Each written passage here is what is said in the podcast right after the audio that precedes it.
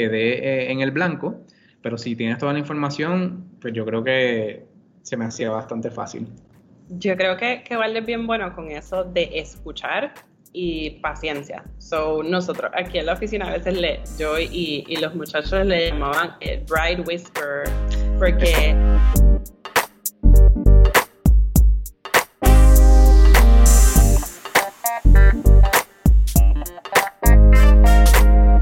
que familia? Mi nombre es Jason Ramos y bienvenido a Mentores en Línea, un podcast donde hablamos con los empresarios e influencers responsables por las marcas más destacadas, para que así conozcas quiénes son tus mentores en línea. Y en el episodio de hoy tenemos a Lian Feliciano y Waldemar Pérez, quienes son los cofundadores de Lilyweds, un negocio local dedicado a hacerte la invitación de boda ideal para ese día tan especial. Lian, Waldemar, bienvenido a Mentores en Línea. Hola. Saludos a todos. Para mí es un placer tenerlo aquí hoy. Me encanta. eh, No les voy a mentir, estoy bien emocionado para hablar un poco de boda. Porque yo estoy yo un par de añitos de la mía, así que no tengo esta experiencia de, de ninguna manera, excepto primos o familiares. Ajá. Y, y creo que está la. bueno. Sí, oye, la, la industria es bien particular y la historia detrás de Lilyweds es bien particular porque empieza por ustedes. Así que vamos a, vamos a empezar por ahí. Cuéntenme un ratito quién es Lian, quién es Waldemar, cómo se conocieron y arrancamos la historia de Lilyweds. Súper. Pues yo soy Lian, pero ahora todo el mundo me conoce como Lily. Eso es algo que usaban solamente mis papás para referirse a mí mis abuelos. Y cuando seleccionamos el nombre para nuestro negocio, escogimos ese apodo mío y ahora oficialmente pues ya soy Lily, donde quiera que voy. Em, y tienes mucha razón, nuestro eh, negocio comienza con nosotros. Waldemar y yo nos conocimos hace un poco más de seis años.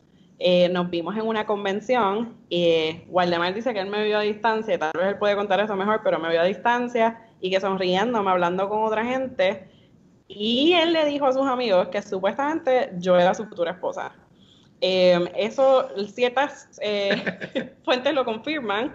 Eh, y buscó la manera de presentarse, me conoció, nos añadimos en las redes, en Instagram, y poco después de eso, yo hacía cupcakes en el momento y se inventó que tenía una orden para mí, para poder llamarme. Y así comenzó todo. Fuimos novios casi dos años, ¿verdad? Y en el proceso nos comprometimos. eh, y cuando fuimos a buscar nuestra invitación de boda, por lo menos yo, ¿verdad?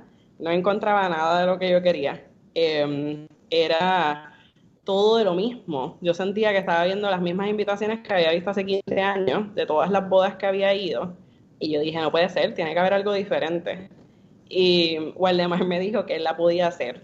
Entonces, como novia, pues yo me puse un poquito control freak en el momento. Yo como que, ah, no, yo no le quiero dar esta tarea a él porque no quiero tener un problema.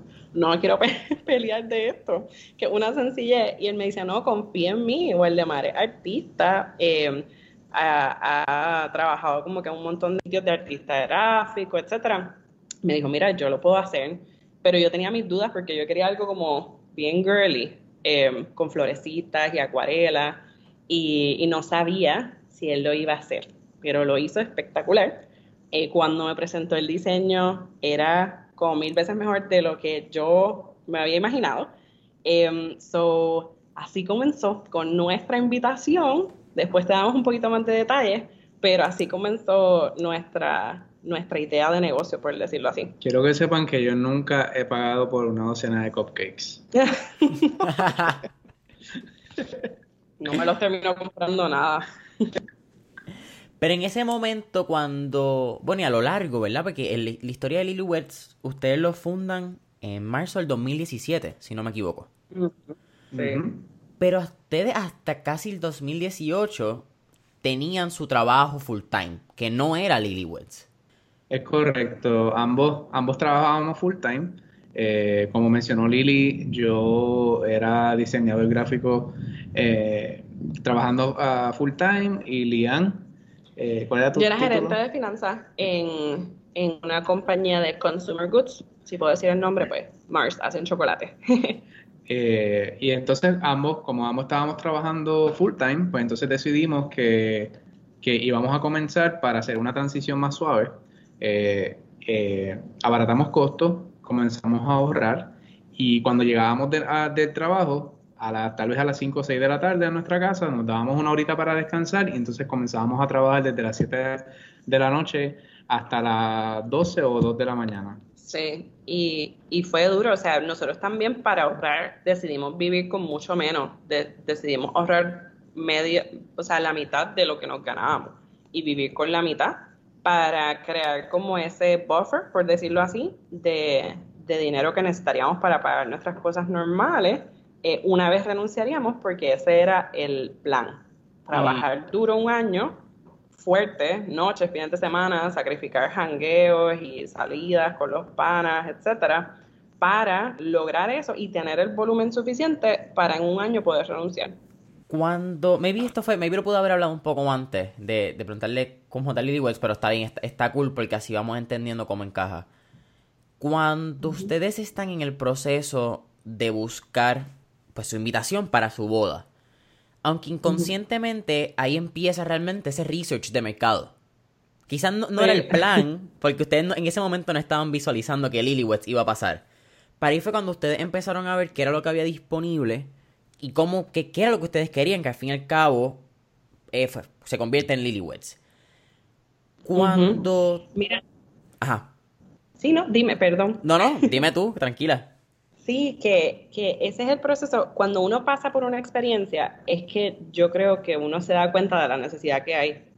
Eh, y a todos nos pasa todos los días. A veces hacemos algo que pensamos como que, bueno, si existiera esto otro, la vida se me hubiera hecho mucho más fácil. O si yo pudiera escoger, eh, escogería esta otra cosa. Em, y, y, en esos momentos es que uno dice, diantre, ¿y por qué no hay nadie haciendo esto? So, la necesidad, por decirlo así, es la madre de la invención, ¿verdad? Siempre todos conocemos eso, pero cuando uno lo vive, pues se hace más real todavía. Sí, cuando, cuando uno se encuentra entonces con preguntas más, más de business, yo diría que se puede catalogar así, como por ejemplo, ¿cuál es tu competencia directa? Pues en el momento era como que, pues, mm, en en el nicho que nosotros estamos eh, apuntando, realmente virtualmente no tenemos ninguna competencia. Eso sí, nos ayudó, eh, esa experiencia personal nos ayudó, como tú dices, a tener una, una visión clara de cuál era el landscape de business. La industria también que ustedes están, yo creo que es muy, es muy interesante y eso fue lo que yo hice un pequeño research antes de, de entrar a la entrevista porque dentro del wedding industry ustedes están en pues están segmentados, porque dentro de la industria de bodas están fotógrafos, bizcochos, tarjetas, etcétera, etcétera. Pero en general, en, en, conglomerado, es una industria que en el 2019 se estimó que hizo sobre 60 billones de dólares en los Estados Unidos solamente. y eso es un montón de dinero que cuando uno hace ese market research es, oye, aquí hay un espacio y hay una oportunidad quizás para dentro de ese nicho, ustedes crear su propio nicho, que fue lo que hicieron. Exacto. Sí, y, es así, es una industria bien grande porque los gustos de los novios son bien variados, o sea, hay muchas cosas que se pueden crear como un servicio para bodas. Hay cosas esenciales, como tú mencionaste, que siempre se consideran pues como nosotros invitaciones, papelería, fotógrafo, el lugar, eh, a veces la coordinadora, pero cada día surgen más tipos de servicios que tú puedes incluir en tu boda para hacerla diferente. Hay baristas, hay personas que ahora eh, sirven em, diferentes dulcecitos y te lo hacen. Hay personas que hacen tabacos y para que la gente eh, se fume los cigarros allí en, la boda. So, hay como mil cosas que pueden aportar a una boda que anteriormente pues ni, se consideraba. Yo creo que, que es bien fácil digo, no, no, es bien fácil, sino que es una, una creación de ideas, creo, que como, como este menjunje de ideas que podrían surgir porque cada boda es única, porque cada pareja es única y tienen diferentes necesidades. Por lo tanto, si una pareja tiene una necesidad, como mencionó Lian, de, de, cigarros, le encantan los cigarros, pues alguien, alguien escucha eso y puede crear una idea como una idea niche dentro de una industria que está tan segmentada. Sí, es que, es que yo también creo que es un número bien interesante que, hay que poner en perspectiva, que es un número de juego. De un, número de. un juego de números, disculpa. Porque si tú tienes 350 millones de habitantes en Estados Unidos y tú encuentras, y esto es un ejemplo bien out of, ¿verdad? De, de, lo que es industria, pero tú buscas personas que le gusten los gatos y que le guste, I don't know, la playa, probablemente, aunque sea un por ciento, eso es suficiente para crear un negocio. Un por ciento de 350 millones de personas que le gusten las playas y los gatos. E, es considerable, es sostenible realmente. Exacto. Sí. Exacto. Y ese tipo de pensamiento es lo que nos lleva, nos ha llevado a nosotros a que uno podría pensar que mientras más único o más, exacto, único es nuestro servicio, pues menos oportunidades de negocio uno tiene, pero la realidad es que el embudo que estás creando, en realidad lo que va es a, a escoger ese cliente que tú necesitas para que ese 1% pueda florecer. Sí, hay mucha gente que piensa, Jason, que, que como que quieren abarcar todo. Por ejemplo, cuando nosotros entramos a la industria, eh, y obviamente sí, tenemos muchísima competencia eh, de, de diferentes personas, pero había que hacía invitaciones, hacían eso, entonces hacían invitaciones igual para boda, para prom, para quinceañero, para baby shower, para el cumpleaños de, de la vecinita. Entonces, pues, porque piensan que mientras más abarcan, como que más venden. Porque, ah, yo tengo invitaciones para todo. Tú quieres una invitación para esto, yo te la hago. Tú quieres invitación para esto otro, yo también te la hago. Y en verdad, pues nunca te llegas a diferenciar, porque nunca te distingues por nada.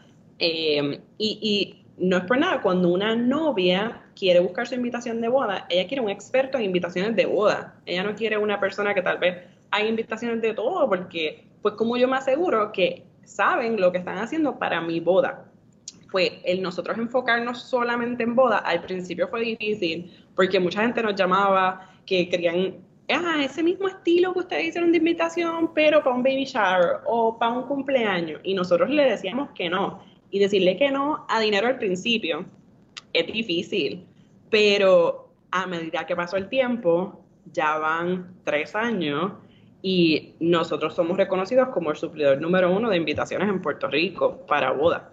Entonces, ahora eso demuestra que habernos enfocado en solamente boda y crecer nuestro nombre alrededor de eso, pues nos ayudó un montón, pero conllevó perder algunos clientes al principio.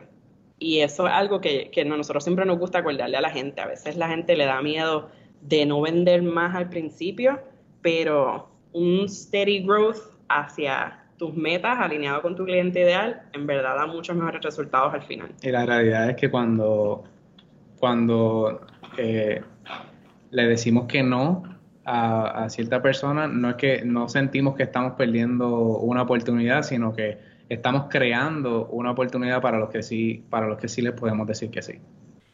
Es que eso también, y, y Lian, tú lo mencionaste, Lian, te puedo decir Lili, también, ¿verdad? Para estar seguro tú mencionaste algo que es bien importante, que es eso, donde tú puedes encontrar tu cliente ideal. Y cuando, ahora, maybe puede, ser una, un efecto de lo que han sido las redes sociales y cómo, particularmente la plataforma de Instagram, yo creo que ha abierto mucho el espacio a lo visual y a igual Pinterest, que son dos plataformas donde pasa mucho esto de los goals, los weddings, eh, la planificación, los dream boards, un montón de cosas que, que han salido, que no son temas ni cosas nuevas, simplemente que se han hecho un poco más fácil y quizás más adoption. Sí. Pero si tú te enfocas en, eso, te enfocas solamente en, en bodas, no solamente conoces tu mercado, conoces el lenguaje, conoces qué busca la persona.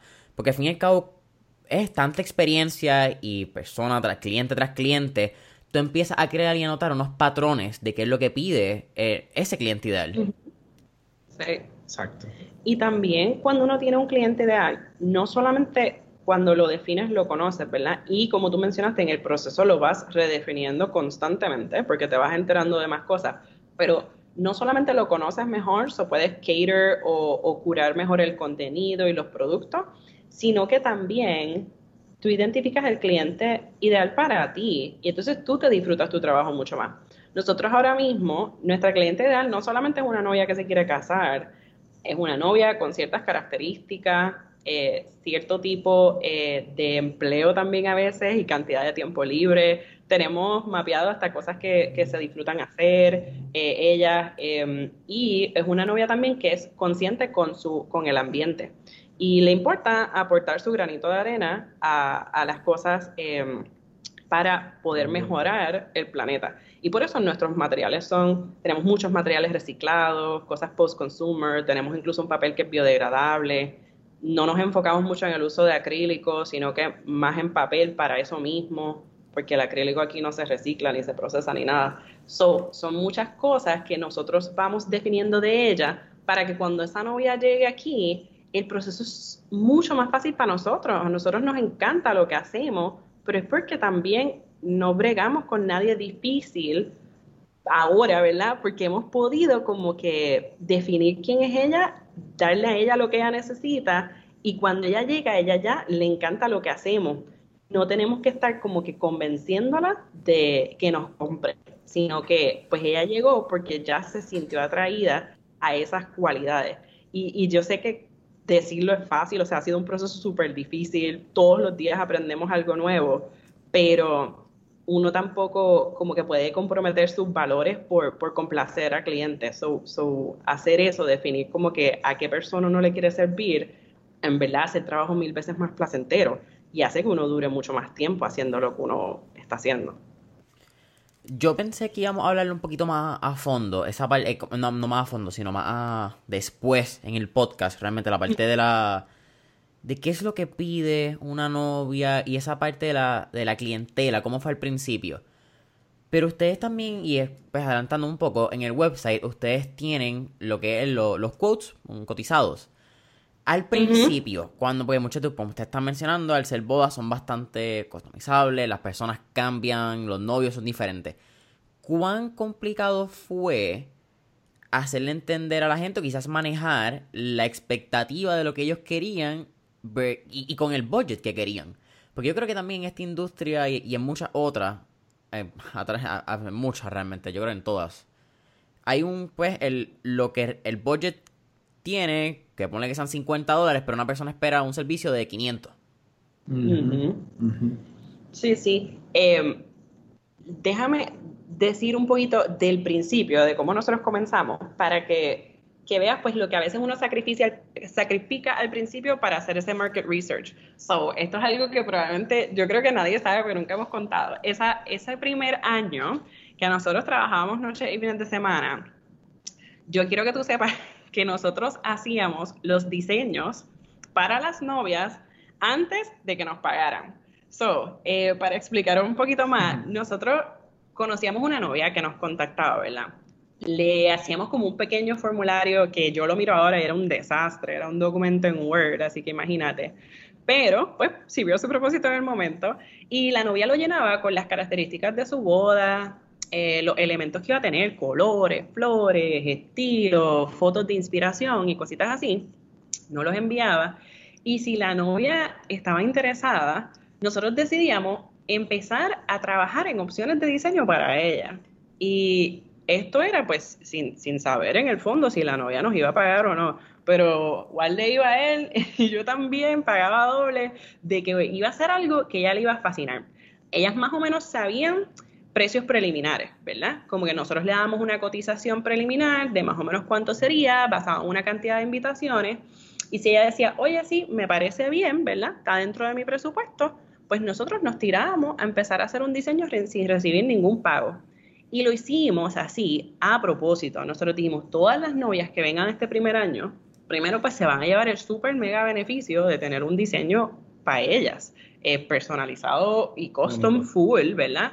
Eh, y a nosotros nos va a ayudar a entender un montón qué quieren las novias, porque yo sabía lo que yo quería, pero yo no sabía lo que todas las muchachas de Puerto Rico les gusta. So, eso nos ayudó mucho a ver como que cuáles eran los trends, qué estilos habían, qué colores eran preferidos, qué pensaba la novia de lo que ella quería en un stationery.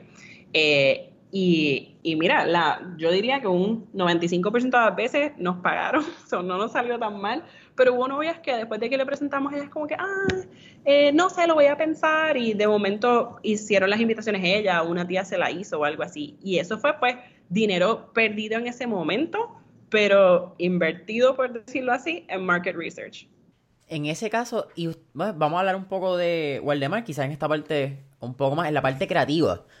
¿Cuán complicado es tú tener que, que actually usar ideas nuevas y pues como estamos mencionando y lo que hemos hablado a través de los, pasados minutos, cada novia es distinta. ¿Cuán difícil realmente es tú tener que crear una idea e interpretación distinta para cada boda? Pues es, es que es difícil si tú no sabes lo que la novia quiere. Por, porque si yo, si yo sé lo que yo quiero, ¿verdad? Pues para mí como diseñador se me puede hacer fácil pues crear algo, porque ya sé lo que yo quiero, sé cuál es la meta, sé dónde lo quiero llevar. Pero entonces si me encuentro con esta novia que tal vez no se expresó bien y demás, que eso, que eso, eh, eso es otro, todo, todo un mundo, porque que hay que hacer las, las preguntas correctas una vez uno hace las preguntas correctas, pues entonces yo podía crear algo. So, cualquier diseño que se me hacía difícil, en realidad me daba cuenta que es que no tenía suficiente información. So, siempre cuando uno, cuando un diseñador pues hace un diseño, valga la redundancia, eh, va a ser difícil ser creativo, entre comillas, si no tienes suficiente información.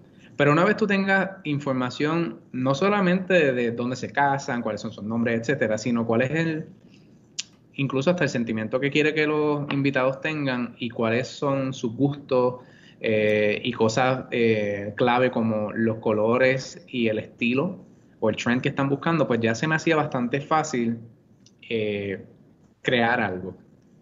So, yo creo que es una, es una contestación doble, porque pues si no tienes información o circunstancias, si no tienes información se te hacer bien difícil crear algo que, que que dé en el blanco.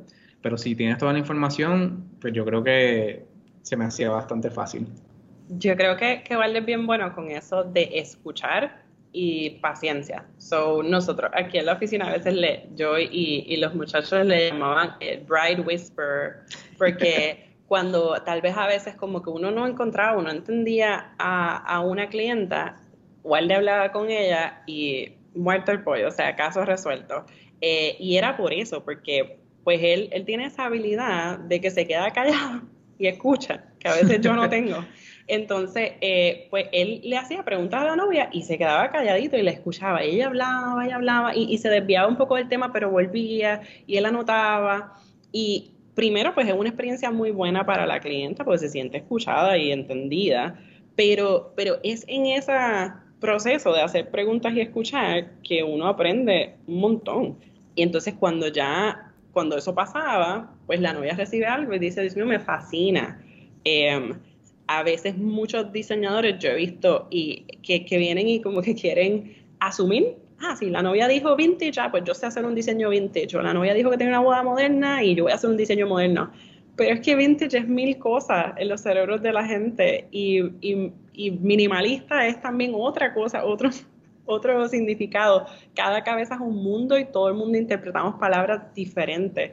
Incluso lo que son adjetivos, los describimos las cosas diferentes. Así que si no se hacían esas preguntas clave, no, no llegábamos a ningún lado. Oye, Jason, aquí hay una, tan, una tangente que yo sé que te gustan. Zumba, zumba. Eh, eh, pienso que, ¿cómo te digo? Ay, se me fue, Dios mío. Se me fue. Se pasmó, se pasmó las preguntas, eh, los diseños. Mm, déjame volver ahorita. Yo, yo, vuelvo ahorita, no sé por qué se me fue. Tranquilo, me interrumpe. Ah, ya, ya, perdóname, ya, ya lo tengo, ya lo tengo. Es que una cosa que, que yo creo que todos los diseñadores luchan es el, el, el detach from, de, deshacerse de, de uno, de separarse uno del proyecto, de los deseos que uno tiene como diseñador. Porque es bien fácil, uno, uno es bombardeado todos los días, especialmente con las redes sociales y como, como plataformas como Pinterest, de diferentes estilos y diferentes trends que están sucediendo en este año. Así que separarse uno de decir, ah, me encantaría intentar un diseño como ese, un estilo como ese, eh, e, es, fue clave también porque si, como dice Lian, si una novia me dijo vintage y yo vengo y lo asocio con lo que vi hace una semana que, que tenía un estilo vintage o, algo así, un toque así, pues entonces en verdad no le estoy haciendo, no estoy siendo justo con los deseos de la novia. Yo, yo, yo de verdad quiero saber cómo yo puedo hacer que, que ella se sienta satisfecha y que se sienta orgullosa de lo que tiene en las manos. Eso, eso que tú mencionas y que, que cool que lo trajiste en, en esta tangente porque era una pregunta que, que yo tenía también. Y es parte de lo que pasa por diseñadores naturalmente, porque el, el, diseño es arte.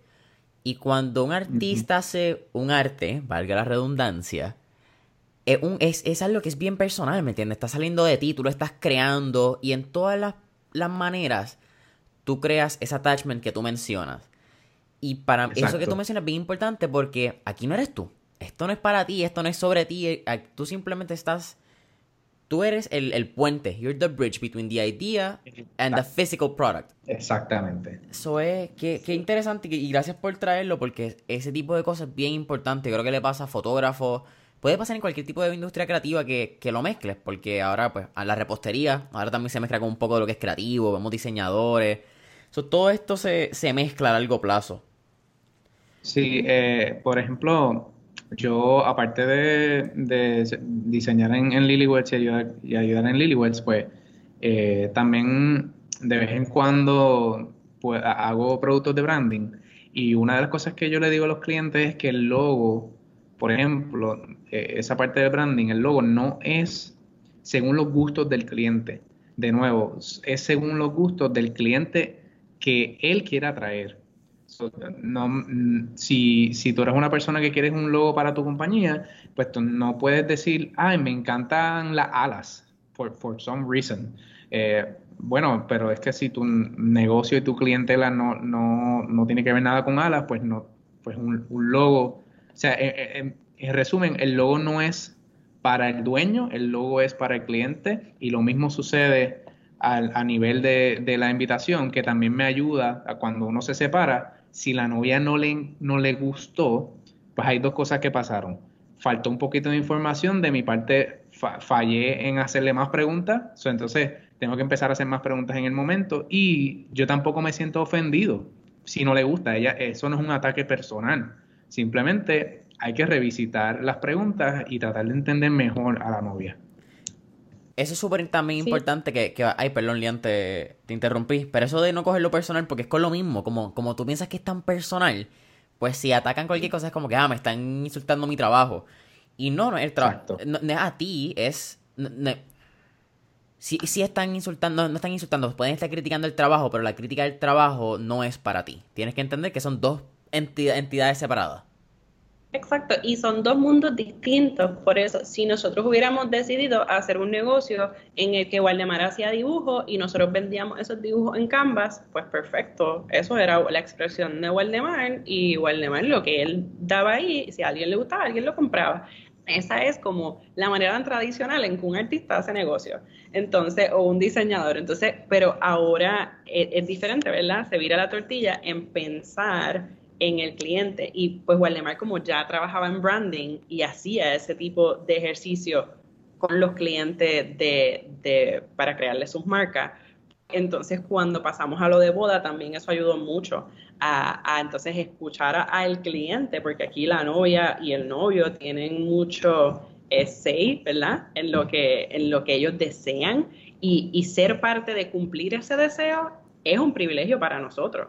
Es un día súper especial para los novios y las cosas deberían estar a su gusto, uno no debería encajonarlo en una opción que a ellos no les agrade. Y creo que eso es parte de por qué surgió Lilyweds. Cuando yo iba a los sitios eh, de invitaciones, pues me daban un álbum, como que una cosa gigante, como tipo scrapbook, para que yo viera como que y escogiera una de esas opciones. Y decía, pero es que yo no soy como una novia de catálogo. Yo no soy una novia que voy a mirar aquí y voy a coger esto, que es lo que todo el mundo ha tenido antes que yo, y le voy a cambiar el color de la cinta y ya. Em, yo, nadie me está preguntando a mí lo que yo quiero. Yo llego y me entregan este álbum, toma, escoge de aquí. Pero, y, mis gustos y mis preferencias. Em, era, era como que yo no me sentía que, que eso se estaba atendiendo. Em, y pues eso es lo que nosotros quisimos hacer diferente. Eventualmente, ustedes, bueno, lo fundan en marzo de 2017 y en septiembre pasa María. Eventualmente, luego, pues, por, por hecho de María, ustedes también entran a lo que este primer, la primera generación de Pre-18 y entran en la aceleradora de, de Parallel. Cuénteme esa experiencia y qué fue realmente María para Lilyweds. Mira, en verdad que eso, eh, fue toda una aventura. Yo digo, nosotros tuvimos la dicha de que mis papás viven en un sitio donde el internet es soterrado. Ellos tenían internet durante todo el huracán. Si prendíamos la planta, había internet. Así que nos podíamos comunicar. Eh, y lo que perdimos fue comunicación con las novias, que teníamos depósitos y cosas y ellas no nos podían llamar, pero de parte de nosotros pues estábamos disponibles. Y nosotros también trabajamos con varios suplidores y el suplidor, o sea, uno de los suplidores más grandes de nosotros, a los tres días después de María estaba funcionando con su planta de diésel, todo corriendo. Y nosotros pudimos, gracias ¿verdad? a esas buenas decisiones y, esa, y, esa, y esas personas que conocíamos en el momento y que nos ayudaron, suplirle a muchas novias que se quedaron desprovistas porque su suplidor original no las pudo atender. Entonces, eso nos enseña una lección de que hay que estar preparado para lo que sea, o sea, siempre tener un fondo, siempre tener acceso a, buenos recursos, buena conexión, eh, suplidores distintos, ¿verdad? Que si uno no te funciona, te pueda cubrir otro, em, porque el poder estar ahí para la gente cuando más lo necesitaban, eh, dio, dio un nivel de confianza mucho más alto en nuestra empresa, bastante nuevo. Sí, nos creó una buena reputación. Exacto, porque estuvimos ahí en momentos difíciles. La panadería al lado de casa de mis papás estaba abierta el día después de María. Y para mí eso fue como que, ¿cómo es posible que ellos estén operando? O sea, acaba de pasar un huracán y estuvieron ahí todos los días, todos los días. Y yo voy a esa panadería fielmente porque yo sé que van a estar ahí. Truene, llueve, relampaguee. Literalmente. Para mí, exacto. Eh, pues después de eso vimos la oportunidad de Pre-18 que, que, lo abrieron y eso fuimos parte de la primera generación, que es súper exciting. Para los que estén escuchando y tal vez no conozcan, Pre-18 es una, un programa, ¿verdad?, que creó una, una entidad que se llama Paralel 18. Eh, ellos son unas personas que le dan fondos y mentoría a diferentes compañías con el potencial de crecimiento y expansión y reciben fondos del Fideicomiso de Puerto Rico. Eh, y hay que pasar por un proceso riguroso, hay que contestar preguntas, hay que hacer un video. So, nosotros súper excited, solicitamos, fuimos a, yo creo que atendimos como a dos conferencias de ellos antes, cuando dan las instrucciones. Eh, antes de someter nuestro video, fuimos a YouTube y miramos los videos que había de generaciones anteriores, eh, de Paralel, para asegurarnos que lo estuviéramos haciendo bien. Y, dijimos como que si nos cogen, de seguro renunciamos. Como que esa era el... Nosotros ya estábamos ahí llegando al volumen que necesitábamos para renunciar eh, y era como que esa era la gotita que... Íbamos a renunciar en tres meses. Exacto, sí, íbamos a renunciar en agosto, pero entonces renunciamos en marzo para, porque empezaba el programa en marzo. Y de verdad, lo más espectacular de ese programa, yo digo que no es ni el dinero. El dinero es maravilloso, ¿verdad? Y te ayuda a muchas cosas, pero es la gente, es los mentores, el equipo, el acceso que uno tiene a conocer a otras personas que están en las mismas. Eh, y creo que por eso tu podcast añade mucho valor, mentores en línea. O sea, es como es como una manera de tú encontrar a más gente que está tratando de hacer lo mismo que tú. So, cuando tú encuentras un crew que está enfocado en lo mismo, ¿verdad? Eh, eh, es ridículo como que el valor que eso te puede dar. Eh, todos estábamos con diferentes ideas, diferentes compañías enfocados en crecer, expandir y teníamos un equipo de mentores dándonos buena dirección. So, eso fue de verdad eye-opening. Yo, yo pensaba que yo conocía un montón de business por haber trabajado en finanzas 10 años y aunque sí tenía una buena base, en verdad no sabía nada de startups. Um, so, so, ese programa nos ayudó un montón. Algo que hace Parallel bueno, y ustedes no solamente cogen Pre-18, que es ese round de que sale como respuesta al huracán María y al día de hoy todavía continúa. Creo que van para la tercera generación. Creo que sale ahora en, en unos meses. Yo esperaría que de salir como en... ¿De ahora cuando sale el podcast? ¿Septiembre? Ah, pues eso en una o dos semanas, cuando salga este podcast, nos enteraremos de quiénes son los, aceptados en esa nueva generación. Pero ustedes también comparten la generación 5, que ya es un programa no solamente local, porque hay dos partes, quizás como, y esta es mi opinión, ustedes me corrigen aquí, ¿verdad? Esto es tu historia. Pero con Creating esa primera generación, ustedes están con mucha gente local que está echando para adelante a Puerto Rico. Cuando llegan a, la generación 5, se convierte un, un poquito más global. La, la, no, no, solamente la competencia, porque no creo que necesariamente sea competencia lo que hay, pero a nivel de, de, escalar lo que están haciendo, el tú ver personas que están haciendo cosas increíbles al lado tuyo te motiva. Y te cambia la perspectiva. Ajá, cuéntame eso. ¿Qué es lo que tú mencionaste? Como que en Pre18 es chévere porque uno está con boricuas, trabajando todos mano a mano, viendo cómo mejorar Puerto Rico, cómo exportar tus productos, etcétera. Cuando entra la gente de Chile, Inglaterra, Canadá, México, que había en nuestra, uno dice como que, mira, por más que uno haya viajado o, visto por internet, uno dice, Dios mío, el mundo es bien grande. O sea, te da esa perspectiva global que uno dice, wow, ¿qué yo puedo hacer para que las invitaciones de Lilibet salgan de Puerto Rico? Hay tanta gente en el mundo que se puede beneficiar de esto. Nosotros, pues, ¿verdad? Gracias a Dios hemos, hemos podido hacer invitaciones para muchas novias en Estados Unidos, eh, algunas en República Dominicana, España, varias también, y unas hasta en Italia. estamos súper excited de eso. Eh, hemos hecho eh, invitaciones en español, inglés, portugués e italiano. Em, y, de verdad que estar en Parallel nos ayudó a eso. Nosotros somos una compañía, una empresa local, la mayor por ciento de nuestras ventas es aquí en Puerto Rico, pero la perspectiva global y el hecho de saber que no importa en qué parte del mundo esté la persona, le podemos dar un servicio de calidad y hacerle llegar nuestro producto, eh, vino gracias a Parallel. Y en verdad eso nos ha permitido pensar en muchas otras cosas. Uno crea hasta productos diferentes. Por decirlo así, nosotros hacemos muchos letreros y entonces eh, no fue hasta hace como un año que empezamos a hacer cosas que fueran shippable. Eh, porque nos dimos cuenta de eso, como de, mira, nuestros letreros no se pueden chipear, estábamos chipeando invitaciones, pero no podíamos chipear los letreros porque el material era muy frágil y se podían llegar doblados, etcétera. Entonces ahora creamos un concepto distinto y algo que se mete en un tubo y se chipea. So, e, es esa perspectiva de hasta productos nuevos que uno puede hacer orientándose a que los puedas vender en cualquier parte del mundo, para que cuando llegue el momento no te limites. También yo creo que eso es parte de lo que hace la... Aunque mencionaste que ¿verdad? no es lo más importante de, de estos programas, pero la inyección de capital de tu coger... En, no solo, pues, a eso es lo que hay que mencionar. Tú no coges los 40 mil dólares de cantazos que el, que el que desconoce piensa que te dan un cheque con 40 mil tomas y estás cinco meses. Te lo dan segmentado. Pero ese influx de dinero que, que tú coges, pues, que, no tienes que pagarlo, no trabajaste para él, pero no es ganancia del negocio, no es revenue, pues te ayuda para tú poder crear ese tipo de producto y quizás invertir un poco más en nuevas, nuevas vertientes del negocio.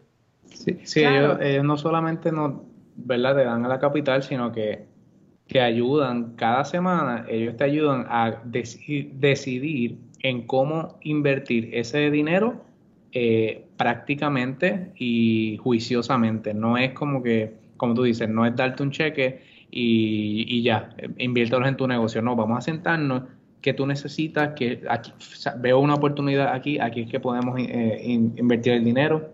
Y yo creo que te da el espacio también para ser creativo. So, vamos, la realidad es que nosotros teníamos nuestros ahorros, ¿verdad? Nos sacrificamos un montón para prepararnos para tener Lilywets sin eso. Pero cuando es el dinero, ¿verdad? Que uno está sacando de su cuenta, que uno ahorró, pues uno quiere invertirlo en algo como que super safe. A esto estoy segura que va a funcionar, entonces voy a sacar los chavitos y los voy a poner. Entonces uno se limita, lo cual no debería hacer, pero se limita a hacer testing, eh, de tratar ideas nuevas. Porque uno dice, pues, ay, ¿y si gasto estos 100 pesitos aquí y no resulta en nada? Eh, y el limitarte en probar cosas nuevas desacelera muchísimo tu crecimiento. Em, porque pues vas ahí pisando como que pasitos pequeños. Em, cuando ellos te dan esta inversión, que para nosotros era una cantidad gigante de dinero, pues es como que, ok, súper juiciosos, ¿qué vamos a hacer con esto? Pero oye, podemos tratar esto que habíamos soñado y no lo habíamos podido hacer todavía. Podemos contactar a este nuevo suplidor para tratar esta nueva tecnología, a ver cómo imprime.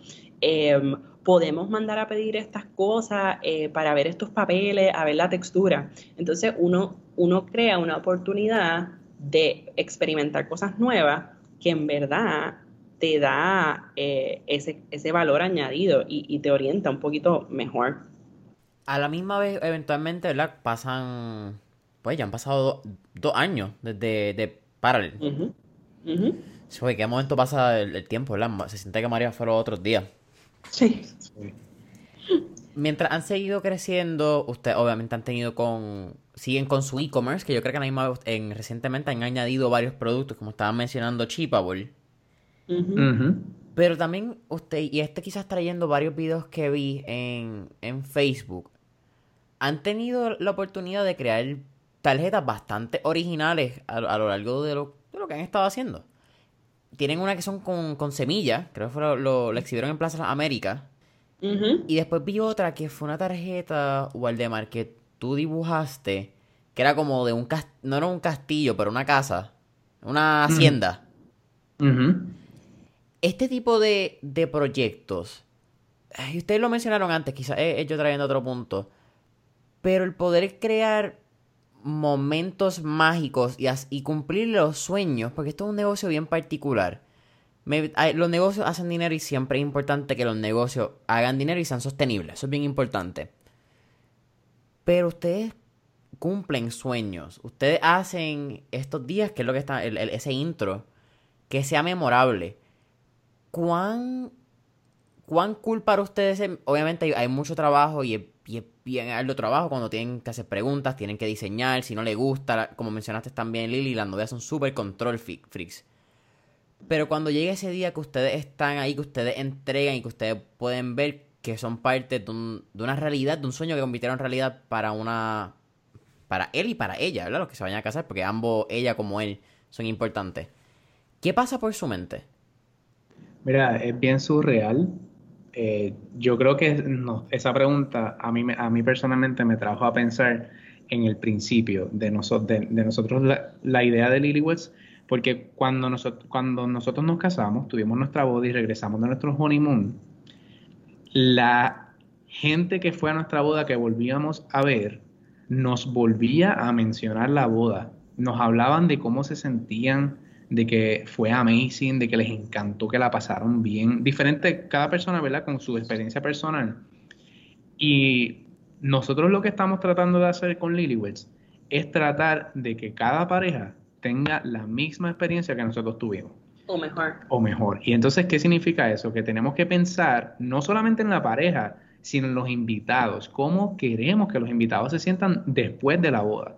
Muchas veces podríamos ir a una boda y nada, después de dos semanas, pues sí, la pasamos bien y comimos y estuvo chévere. Pero en verdad eso no es lo que nosotros queremos. Queremos, de, como tú dices, crear un momento que se le quede en la mente y en el corazón de, la, de las personas. Y como yo mencioné ahorita, o sea, ser parte del día de boda para nosotros, ¿verdad? Que valoramos nuestro matrimonio muchísimo, es sumamente especial.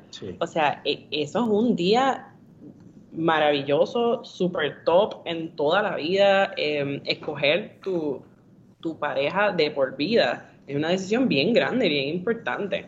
So, estar ahí para nosotros es un privilegio. Y nuestra misión es que para la novia y el novio, esa experiencia de planificar, eh, ver su diseño sea súper especial, ¿verdad? Y que ese día sea súper especial y que su matrimonio sea duradero. So, yo, yo sé que quizás no estamos salvando matrimonios con nuestras invitaciones, ¿verdad? Puede ser algo, una perspectiva ilusa, tal vez quien me escuche, pero nosotros en verdad sentimos que a través de pues, el amor que nosotros nos tenemos y el amor que le ponemos a nuestro trabajo, podemos crear eso, un proceso tan, tan espectacular para los novios que en verdad resulte en un día de boda más feliz y un matrimonio más feliz en el futuro.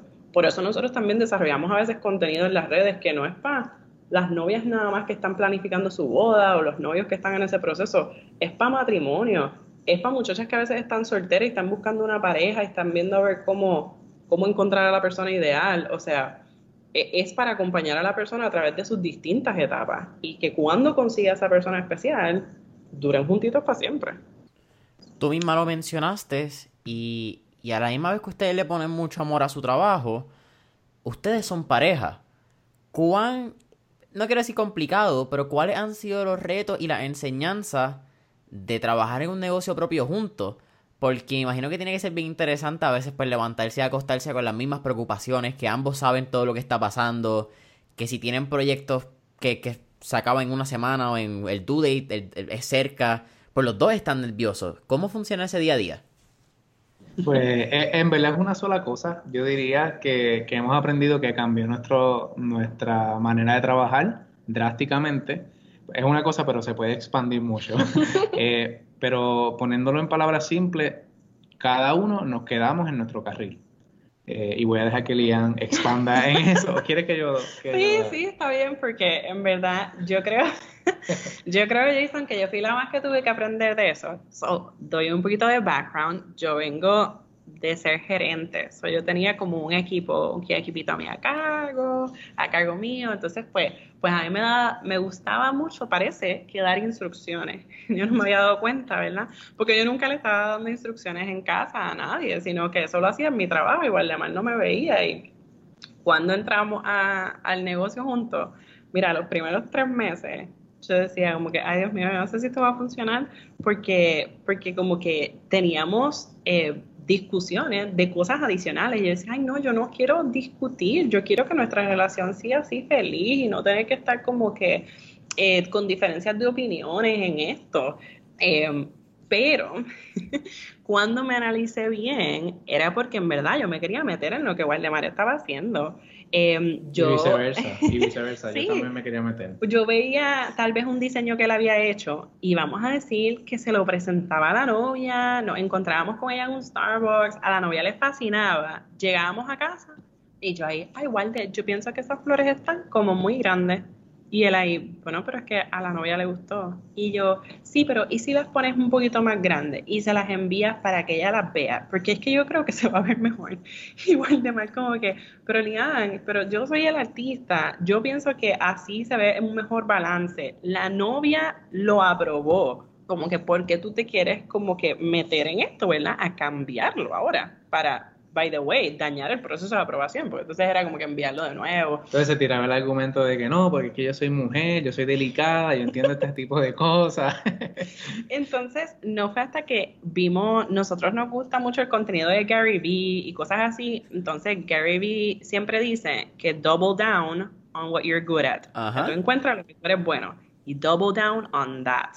Pues yo no soy buena diseñando, eso, eso no es mi especialidad. Mi especialidad es hablar con las clientas y con nuestro público y las finanzas de la compañía, ¿verdad?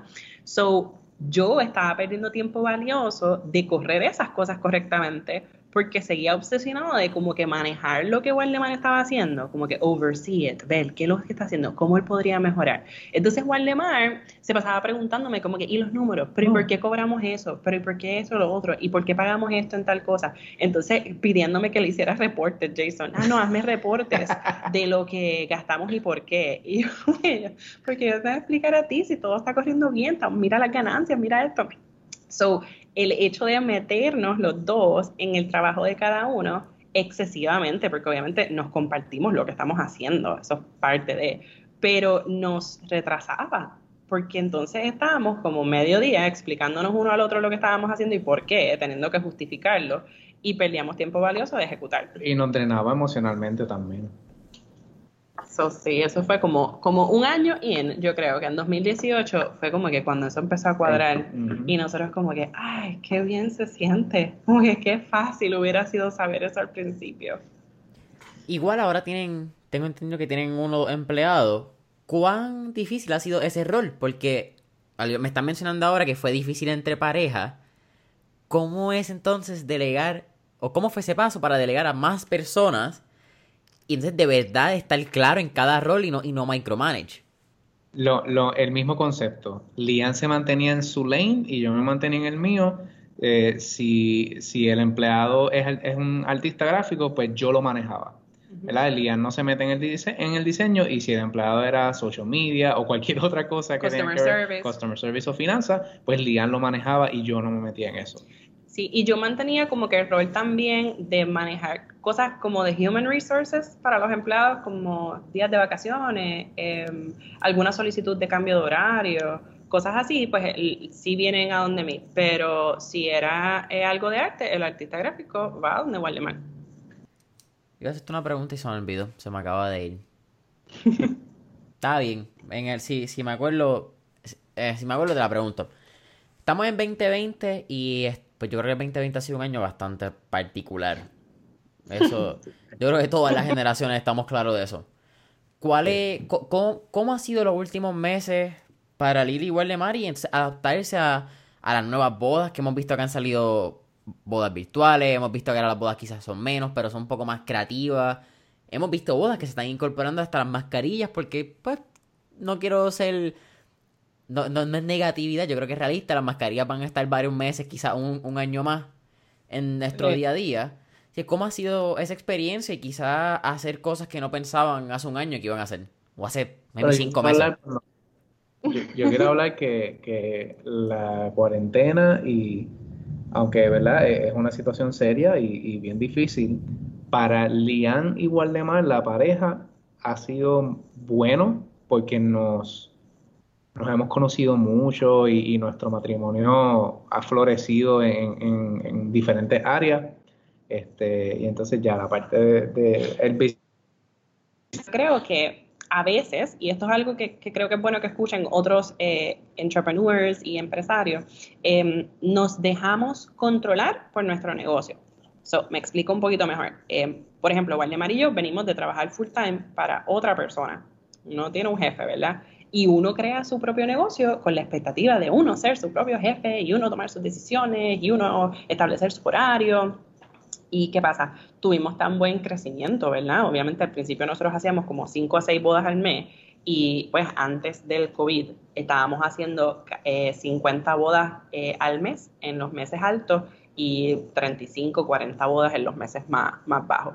So, eso fue un crecimiento acelerado y por decirlo así, en un momento dado se nos salió de las manos, no porque no cumpliéramos, cumplíamos súper bien con todas nuestras novias, sino que en nuestro ámbito personal se nos había olvidado establecer boundaries. So, entonces, en vez de tener un jefe que ya no teníamos, éramos nosotros nuestro propio jefe, nuestros jefes eran nuestros clientes, porque estábamos aquí hasta las tantas en la oficina, estábamos trabajando weekends, estábamos como que muchas cosas y no estábamos separando tiempo en la semana para pensar en los proyectos futuros, para reevaluar nuestro cliente ideal, eran como como que seguíamos todo el día trabajando, trabajando, trabajando, pero era como, como que se sentía como apagando fuego. Em, gracias a, ¿verdad?, ese cierre obligatorio, que es para nuestra salud y protección, eh, tuvimos como un momento de pensar y fue como que, wow, primero, súper agradecido de lo que hemos logrado hasta ahora. Wow, ahora todo cambió. So, lo que sabíamos hasta este punto de boda eh, prácticamente lo podemos desechar y empezar de nuevo, porque no, no es como que va a mejorar, es lo que tú mencionaste, la mascarilla no se va y no se va por buen tiempo. Y, y, no es como que cuando todo esto pase vamos a volver a una supuesta normalidad que teníamos antes. El COVID vino para, por decirlo así, quedarse, porque las reglas han cambiado. No importa que Puerto Rico completo no tenga un caso de COVID, créeme que yo no quiero estar encerrada en un sitio con 10.000 personas sin saber exactamente si todas están saludables, como que siento esa presión de como que, espérate, eh, como que la, salud, la, el, la, higiene, el, limpiar las cosas, desinfectar, eh, todos los eventos han cambiado. Em, y eso nos, nos pone a nosotros el reto de tener que aprender de nuevo cómo esta industria va a evolucionar y, hopefully, ser los líderes en eso. Eh, nosotros recientemente hemos empezado a sacar productos como para bodas en el tiempo de COVID. Hemos hecho letreros con instrucciones eh, de las restricciones que hay. Em, entonces, en vez de pues tú tener un letrero de esos, pues, pues, medio feíto, por decirlo así, que son bien con las rojos, con las letras grandes, con las reglas de seis pies de distancia y todo eso, nosotros estamos haciendo cosas que vayan de acuerdo con el tema de la boda y lo digan de una manera amable, pero para que todos los invitados pues estén bien conscientes de las reglas que ahora tienen que seguir en los eventos. Eh, eh, también letreros en los baños para encourage el uso, el, lavarse las manos cuando los invitados vayan, que se laven las manos más a menudo, eh, para que mantengan eh, su, su, salud. Em, y entonces, pues pensando ahora, el yo estuvimos haciendo el brainstorming esta semana pasada, de las bodas son más pequeñas, ahora hay no solamente elopements, sino que micro bodas también, que son como de 10 a 12 personas, y entonces mini bodas, que son como que hasta de 50 personas o bodas pequeñas, y entonces pues ya las bodas grandes normales que nosotros trabajábamos.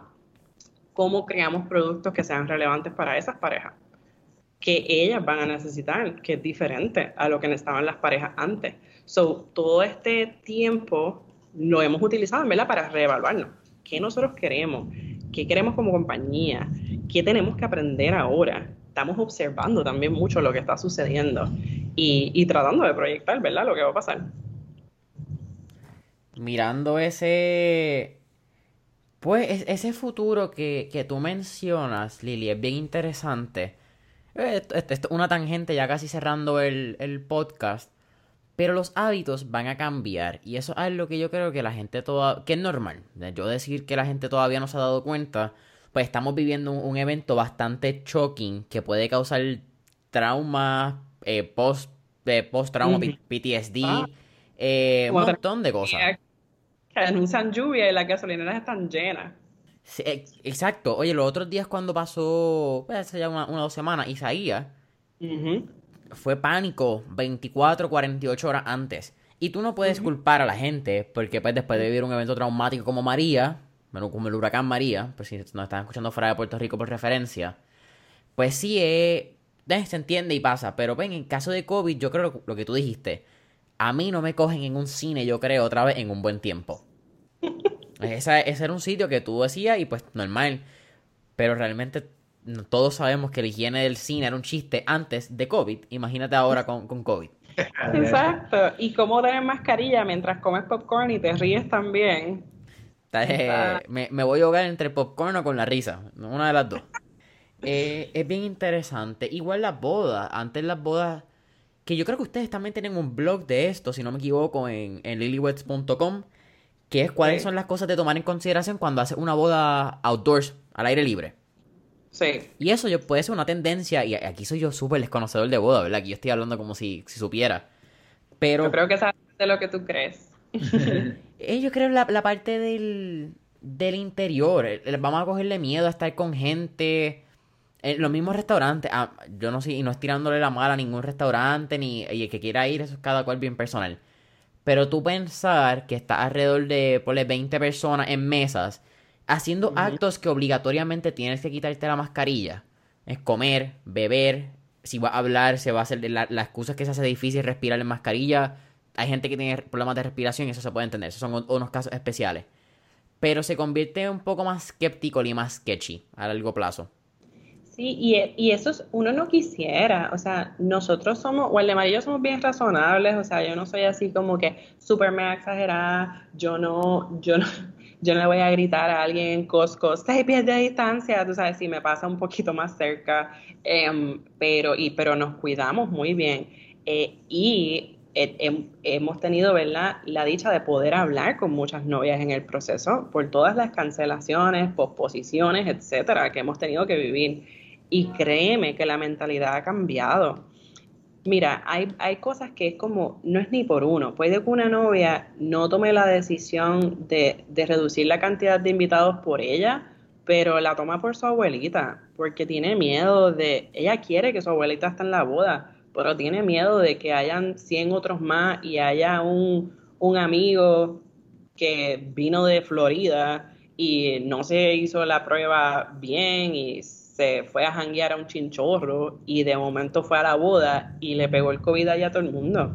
Pues, pues no quiere que eso pase. Ella no quiere tener en, en su conciencia que su abuelita enfermó o Dios no quiera murió por asistir a su evento. Entonces, pues de momento la boda debe ser de 150 personas, que para nosotros, una, empresa como nosotros, hubiera representado una ganancia mayor, va a ser de 50, porque ella ama a su familia y la quiere proteger. Entonces es como que, ¿cómo nosotros jugamos ahí? ¿Qué nosotros vamos a hacer para poder darle a esa novia los productos que ella necesita, ¿verdad? Pero también nosotros como empresa para, para poder recuperar eh, las ventas perdidas de, volumen que nosotros tenemos actualmente. So, so, es como ese tipo de cosas, la gente no, no lo piensa. A veces todos estamos tal vez paralizados, mucha gente esperando a ver, ay, cuando todo vuelva a la normalidad, yo voy a arrancar de nuevo, igual que antes. No, es el momento de observar, de estar atento, de ver qué se está moviendo, qué está cambiando. Eh, probablemente los conciertos van a cambiar. Eh, o sea, nosotros fuimos a un concierto en New York. ¿Cuántas personas había ahí? como 100 mil personas. Yo, yo ni loca me coge un concierto de eso. Again, son cosas así que es como que uno, uno está cambiando sus hábitos y uno no es súper exagerado. Imagínate la gente que sí le preocupa más su salud. Está cambiándolos más todavía. Entonces, nosotros no podemos ser ilusos y pensar, ah, esto va a pasar y todo va a volver a la normalidad y yo voy a seguir haciendo lo que yo hacía y lo que sé hacer. No, tienes que adaptarte. Sí, esa adaptación también es bien importante porque, como, como, tú, como tú dijiste, mencionaste, hay gente que está en, ese, en esa parálisis esperando de que vuelva una normalidad y yo de verdad no... Bueno, sí, va a haber una normalidad, que es la nueva norma, no, no, la, no aquella normalidad que ya no existe. Que yo creo que es un juego de palabras que la gente dice, ah, cuando la normalidad vuelva, es como que esta es nuestra nueva normalidad. Y, y en que la normalidad encaja con todo el mundo, pues pueden pasar unos meses que van a ser bien interesantes, como, como tú mencionas. Lian, Guardemar, para mí ha sido un placer. Siempre al final de Mentores en línea hacemos tres preguntas, ya un poco más relax fuera de la parte de negocio. En este caso, como son dos, pueden contestarlas individualmente. Ok. La primera, si pudiéramos montarnos en una máquina del tiempo y virar al pasado, ¿qué época, década o periodo histórico te gustaría visitar y por qué? Wow, tú, Lian. Me tiré la bola para acá. Eh. Ay, yo no sé. Yo tengo como mixed feelings. Obviamente, si es algo más eh, cercano a nuestra realidad, los 1920 me gustaba en el estilo, la moda, etcétera. Si es algo más macro y puedo regresar a cualquier punto en el tiempo, me iría bien atrás. Eh, nosotros pues leemos la Biblia bastante, eso me iría a tiempos bíblicos, como que trataría de, de ver si puedo conocer a Jesús, cosas así. Sí, yo, yo también me iría a, cualquiera de los momentos bíblicos que tal vez sean mis favoritos y también eh, eh, quisiera ver aunque sea un dinosaurio chiquito para que no me coma. Oye, tú te bien para atrás. Sí, pero eso de los dinosaurios, Waldemar. ¿Tú no crees que los cocodrilos son nuestros dinosaurios modernos? Eh, no solamente los cocodrilos, sino las gallinas, porque estaba viendo un, un, documental hace años, en verdad lo vi, este, que hablaba de que las gallinas son los más, los más que comparten genes con los dinosaurios supuestamente. Sí, supuestamente nos dicen ahora que los dinosaurios tenían plumas en vez de piel. Ya lo que aprendimos en la escuela no vale nada, Jason. So, básicamente los dinosaurios eran gallinas con dientes. Gallinas gigantes andantes. ¿Tú te imaginas como avestruces, pero de, de 15 pies? Los Google searches después de este podcast van a estar encendidos. Sí, es como si cogiera un, una mezcla entre una jirafa y le pones plumas y un dinosaurio antiguo, who knows what. Eh, al garete. hay un... Eh, hay un pájaro que se acerca mucho a lo que eran los dinosaurios que estaban hablando, se llama el show, Shoebill Stork. El Shoebill Stork es un, es un pájaro que, que puede llegar a medir hasta 5 pies y tú lo ves y parece de embuste. Es, un dinosaurio en tiempos modernos. Esto, vio un pájaro actual. Ah, míralo aquí. Ok, lo que estoy buscando la misma vez que lo menciona. Huh. Stork. Prehistoric, interesante. Wow. es como casi semipelícano, prehistórico. Sí. Sí. Y tiene una mirada como bien, bien mala. después, les voy a pasar por, por Instagram, por DMs. No sé ni con quién fue. Estuve viendo un episodio de Joe Rogan que estuvo, estuvieron hablando de esto mismo. De pájaros en, en, lo que es Madagascar particularmente. Y cómo han encontrado fósiles de estos, de estos pájaros que se extinguieron hace millones de años, pero el, el fósil del huevo, particularmente de los, huevos, la cáscara era tan y tan gruesa que no se han podido desintegrar en el ambiente. Cuando lo busque, lo encuentre y se los paso que, que creo que eso les puede interesar. Dale, sí. Perfecto. Segunda pregunta. Tenemos un playlist en Spotify llamado Mentores en línea, el playlist, donde tenemos todas las canciones que motivan y pompean a nuestro entrevistado. Así, con eso dicho, ¿qué canción motiva o pompea a Liam Feliciano y Waldemar Pérez? I'm Not Afraid de Eminem. Wow, o sea, bien rápida. Y fíjate, esa, esa segunda, wow, la comparto con que ya está en el, en el playlist con Lose Yourself, que las dos son buenísimas. Exacto. Wow. Eh, diantre. Yo soy media weird en eso, porque a mí me gusta estar como en paz para pompearme. Es bien extraño. So, yo escucho el playlist de Spotify Peaceful Piano. Y a mí, súper, súper como que bobo se escucha después de la conversación de Walde. Pero a mí eso me motiva full. Yo a veces lo pongo, si me levanto por la mañana y me doy un baño, y yo no sé, es tan soothing que me ayuda a comenzar bien el día. Pero si me tengo que pompear como que románticamente, me gustan los country songs y cosas así. Jason, no sé si sabes esto, pero en, en YouTube, eh, que de hecho ya ellos están en, Spotify, hay un playlist de esta gente que se llama Shield Cow. Ellos tienen un playlist, ellos tienen ahora mismo un video en vivo corriendo 24/7 eh, y ese video en vivo es un playlist eterno de música que te ayuda a concentrarte a estudiar o a trabajar. So, ese yo lo escucho un montón y lo ponemos mucho aquí en, en Lilywoods. Ujú. Como si fuese lo-fi, ese tipo de... Sí, correcto. Durísimo. Sí, no, lo- a mí me encanta lo-fi, realmente te va en... Que es bien raro yo creo, porque siempre, bastante al día como estamos grabando, esa carátula que tú ves en YouTube es como que el enfocado en la computadora leyendo y el día medio de lluvia, así en el background. Exactamente. Exactamente. Eso está súper cool, ¿no? Y, y Liam, me encanta la parte esa del piano. Creo que la música clásica también es bien importante mencionarla. Creo que, eh, aunque escuchamos, en este caso, ¿verdad? Como el lema dijo Eminem, si te gusta el reggaetón también, si te gusta la salsa, pero de vez en cuando un, un Mozart, un Beethoven, pues, eh, es bueno para el alma. Y hacemos un balance ahí. Sí, es- eso es lo importante, crear el balance en todo. Tercera y última pregunta.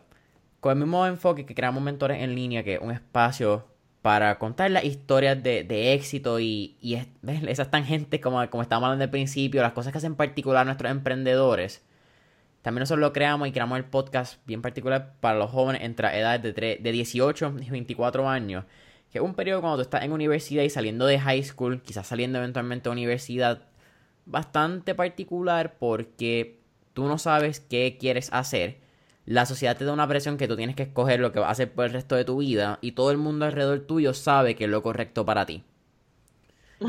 Con, con eso dicho, ¿cuál sería quizás esa recomendación y ese tip que le daría a Liam y Waldemar a nuestros escucha? No hay una edad para tú decidir lo que vas a hacer con el resto de tu vida. Y obviamente de 18 a 24, you don't need to have life figured out.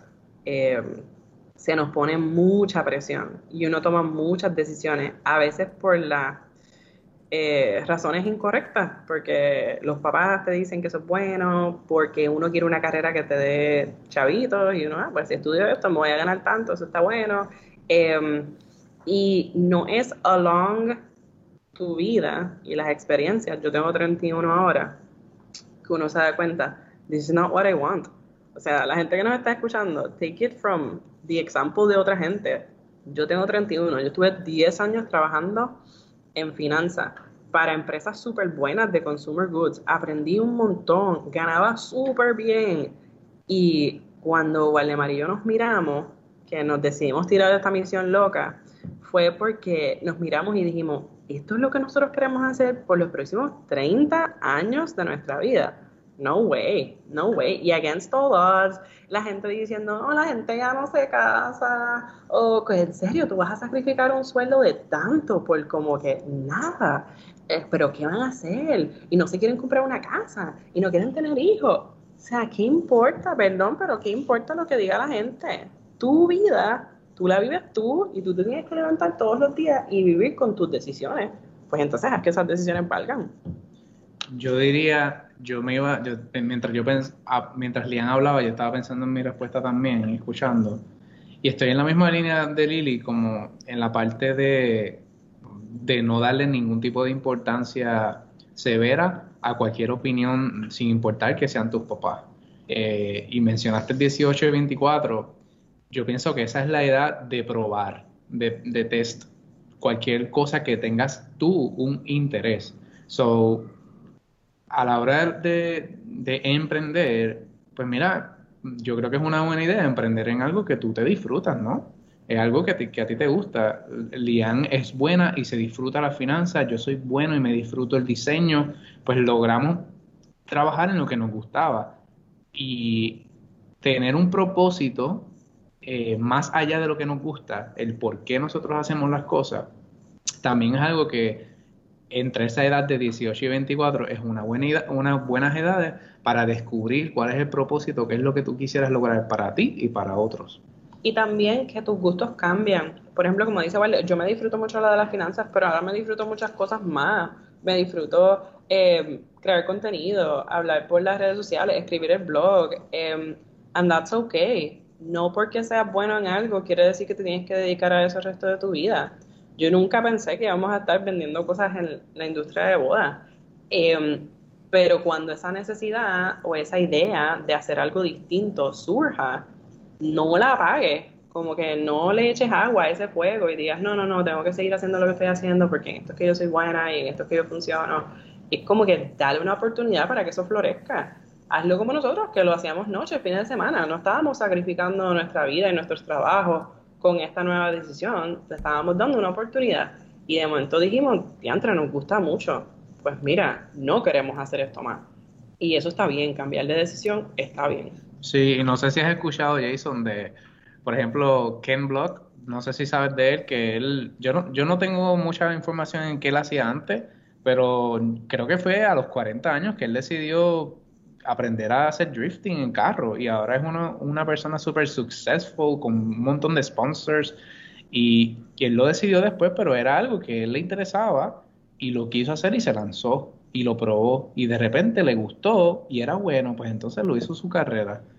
Esa sabía de Ken Block y particularmente lo había visto con Rob Dyrdek, que es un empresario que, que sigo bastante. Sí. Pero no sabía esa historia de que lo había comenzado pues ya a una edad, no, quiero decir mayor, pero... Ajá, es que no quiero decir una edad viejo o mayor, pero es, bastante mayor a lo que socialmente es como que empezar estas carreras que lo que nos dicen es, ah, si tú quieres ser un pro en whatever, pues tienes que empezar de bien chamaquito. De nene, sí, correcto, correcto. E, e, ese era uno de esos argumentos cuando él habló, creo que en una entrevista, que, que sí que estos nenes comienzan desde chiquitos en, en, en gocares entonces ya, ya a los 25 años son, están hechos unos profesionales a un, a un calibre que, que, él llegó porque le interesó a los 40 y pico de años. Esa es la historia bien particular de eh, Lewis Hamilton. No sé si sigue Fórmula 1. Pero Lewis Hamilton a los 12 años era campeón de go-kart. Los Y a eso también hay que añadirle que necesita una... Y eso es otro tema que no quiero tocar pero tienes que tener unos recursos económicos para ser campeón de go-kart a los 12 años. Es eh, cierto. Eh, eh, sí, ya es otro tema muy controversial que definitivamente tendremos en otro podcast. Lian William, para mí ha sido un placer. ¿Dónde podemos conseguir Lilywets? Website, redes sociales, información, blogs, etcétera? Mira, así mismo como lo escuchan, Lilywets es l i d punto, l i d punto, w e d s punto com, lilywets.com lilyweds.co en Instagram, lilyweds en Facebook, so donde quiera que tú empieces a escribir lilyweds, el SEO te va a llevar a donde nosotros estamos. Boom. Familia de Mentores en Línea, saben que pueden conseguir a Mentores en Línea en Instagram y Facebook como Mentores en Línea. Denle subscribe, cinco estrellitas, comentarios en Apple Podcast, danos follow en Spotify. Y hasta la próxima. Lian mal gracias por la oportunidad. Un placer, gracias a ti. Gracias.